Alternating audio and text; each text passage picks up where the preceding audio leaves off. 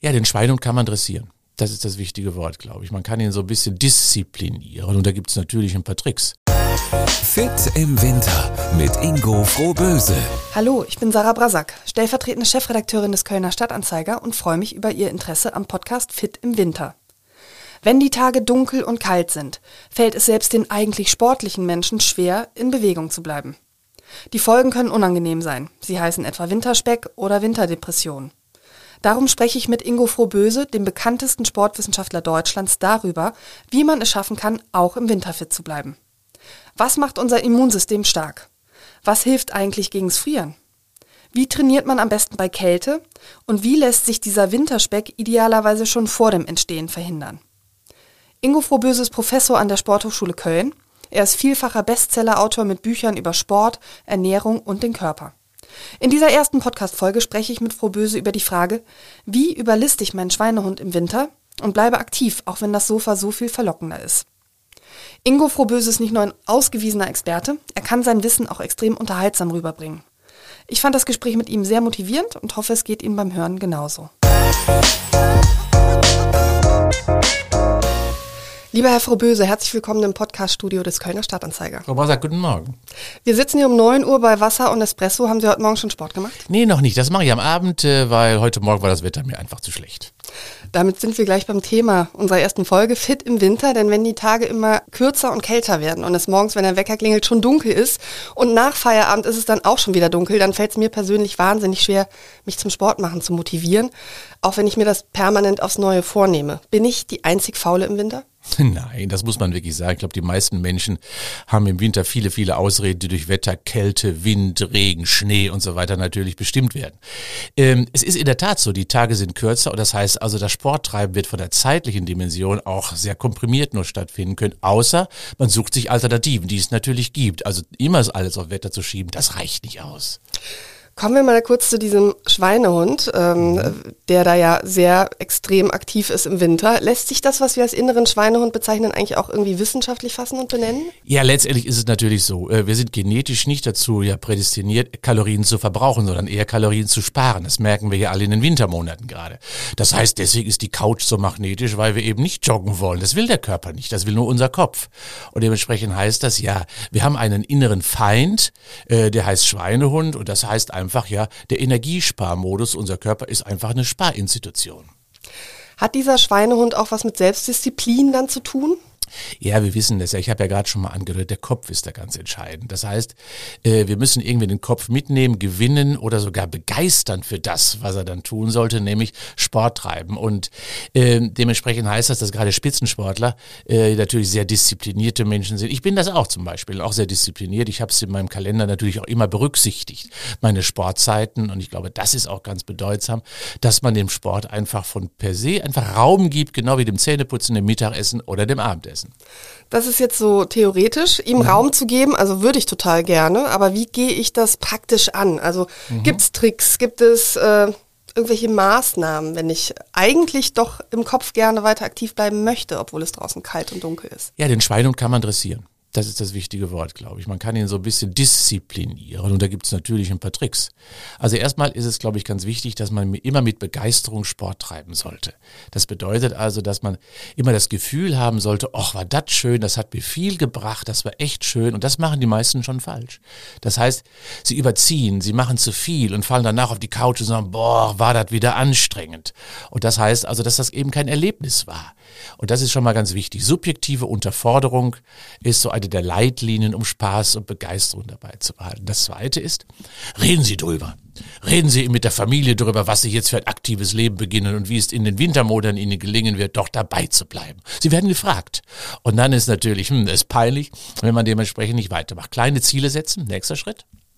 Also erreichbare Ziele setzen, die innerhalb von vier bis sechs Wochen möglich werden.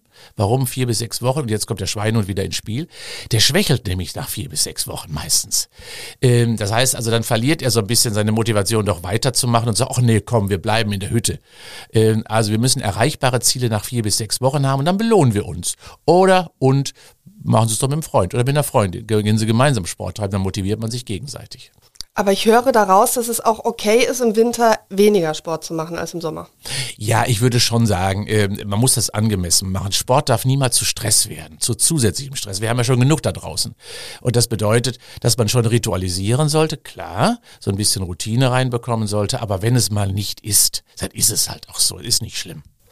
Kann es helfen, auf andere Sportarten umzusteigen im Winter? Also ich sag mal so, ich gehe im Sommer gern joggen, im Winter nicht. Also fällt quasi mein Sportpensum in der Hinsicht mhm. bislang ersatzlos aus.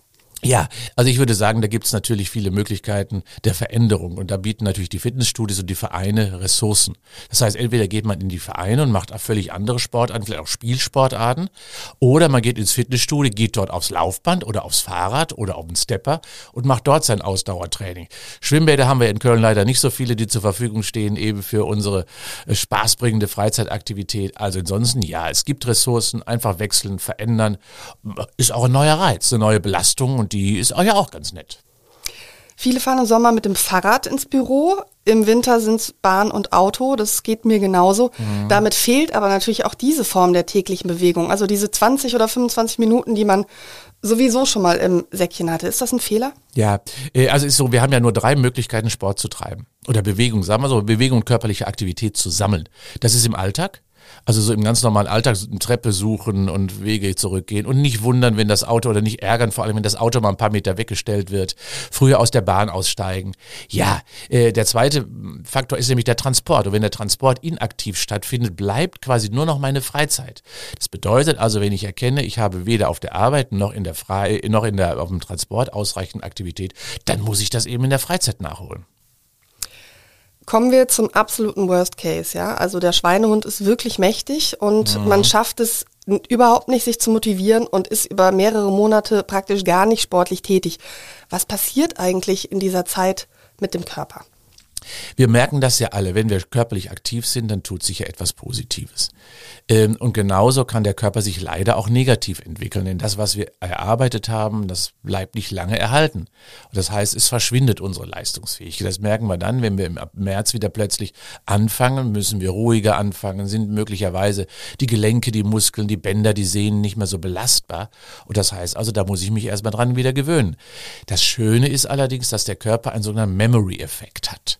Heißt also, er hat, äh, er hat irgendwas behalten. Und wenn er irgendwas behalten hat, dann geht die dann die Anpassung im Frühjahr deutlich schneller. Das ist das Schöne daran. Das bedeutet also, dass Muskeln schneller wachsen, dass das Herz-Kreislauf-System wieder schneller bereit ist.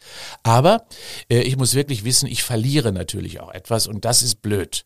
Und äh, deswegen ist wirklich so ein bisschen mein Vorschlag auch immer, äh, versuche auch im Winter ein bisschen Disziplin beizubehalten, auch wenn es dir vielleicht schwerfällt, deine normale sportliche Aktivität eben nicht weiterzuführen. Aber im Winter solltest du zwei Dinge weiterhin machen. Ja, auch wegen des Weihnachtsbratens, der ja vor der Tür steht, so ein bisschen. Äh, dass man ein bisschen Muskeltraining betreibt, das kann man zu Hause auf dem Flocati wunderbar machen, äh, mit dem eigenen Körpergewicht, das geht ja.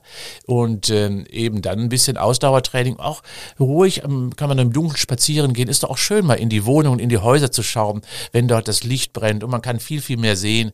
Also dort auf den Straßen dann zu gehen und zu wandeln mit etwas mehr, ja, Atem- und Herzfrequenzerhöhung, das ersetzt vieles. Also man kann nicht darauf hoffen, dass der Körper im Frühjahr noch ungefähr der alte ist. Nein, ich würde sagen nein. Das merken wir spätestens auf der Waage. Die zeigt uns ja ab Weihnachten dann schon an, dass es nicht mehr der alte ist, weil er ja meistens zwei bis drei Kilo mehr schon dann drauf sind. Ja, äh, aber in der Tat ist so, äh, er lernt schneller, aber er hat auch viel verloren und kommt wieder von einem anderen Niveau, nämlich etwas mehr aus dem Keller wieder heraus. Wie ist es mit der Psyche, wenn man keinen Sport treibt? Ich sag mal, mhm. Winter ist ja eh schon dunkel. Ähm, mhm. Hat auch das einen Effekt? Ja, das, das wissen wir ja. Wir haben ja alle diesen, diesen Winter Blues. Äh, dieser Winter Blues heißt ja so ein bisschen, hm, man ist ein bisschen träger, man ist ein bisschen fauler und vielleicht auch ein bisschen depressive Verstimmungen nahen da ja so ein bisschen. Vielleicht möchte ich es, möchte nicht Depression nennen.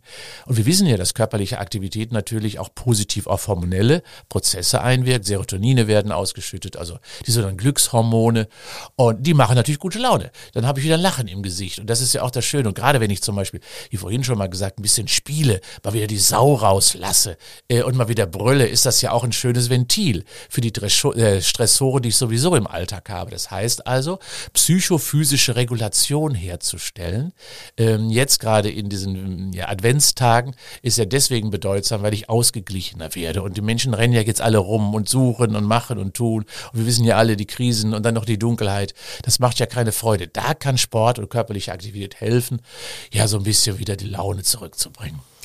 Ich kenne das natürlich auch von mir selbst. Wenn ich mich dann überwunden habe und dann mache ich irgendeinen Sport, dann ist man ja danach völlig euphorisiert und denkt so, hm. wo war das Problem vorgestern und vorvorgestern? Ja, ja also ich mache, ich habe das ja zum Beispiel so, ähm, dass äh, ich habe ja den, das Glück zum Beispiel am Stadtwald zu wohnen, aber trotz allem bereite ich nach meiner Laufeinheit, die ich gestern Abend hatte, heute schon wieder alles so vor, dass ich heute Abend gar keine Probleme habe, sofort wieder in die Schuhe reinzusteigen. Also Sporttasche gilt es sofort nach dem Sport wieder zu packen. Bedeutet also, die Vorbereitung muss einfach schon stattkommen. Wenn ich einmal auf der Couch sitze und sie hat mich im Wickel, dann habe ich ein echtes Problem. Also insofern, ich setze mich gar nicht. Ich komme nach Hause, Tasche weg und dann äh, Schuhe an, T-Shirt an und schon geht's raus. Und das würde ich auch allen empfehlen, möglichst auch gerade in den Wintermonaten barrierefreie sportliche Aktivität sich auszusuchen, damit eben die, ja die Hindernisse nicht so groß werden.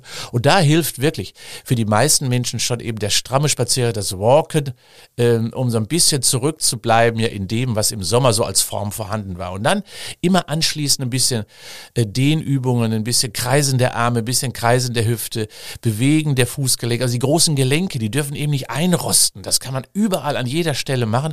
Und sei es eben auch an einem Baum angelehnt, so ein bisschen das Stretching üben, sollte man sich gar nicht drüber wundern, auch wenn man das im Kostümchen oder im Anzug noch macht. Das ist egal. Hauptsache, wir tun es. Das heißt, ich packe meine Tasche fürs Fitnessstudio schon zur Arbeit mit, schlepp die lieber mit, damit ich dann direkt nach der Arbeit gehe und nicht noch diesen kleinen Umweg nach Hause machen muss, wo ich die Couch sehe. Ja, Umwege sind immer blöd. Ja, das heißt, der direkte Weg, Barrierefreiheit auch hier. Äh, denn wir müssen uns ja selber überlisten. Und äh, überlisten heißt, es möglich uns einfach machen. Und wenn ich mir zum Beispiel vornehme, ja, viele Menschen schwimmen ja sehr gerne. Aber in, auch in Wintermonaten natürlich auch sehr angenehm.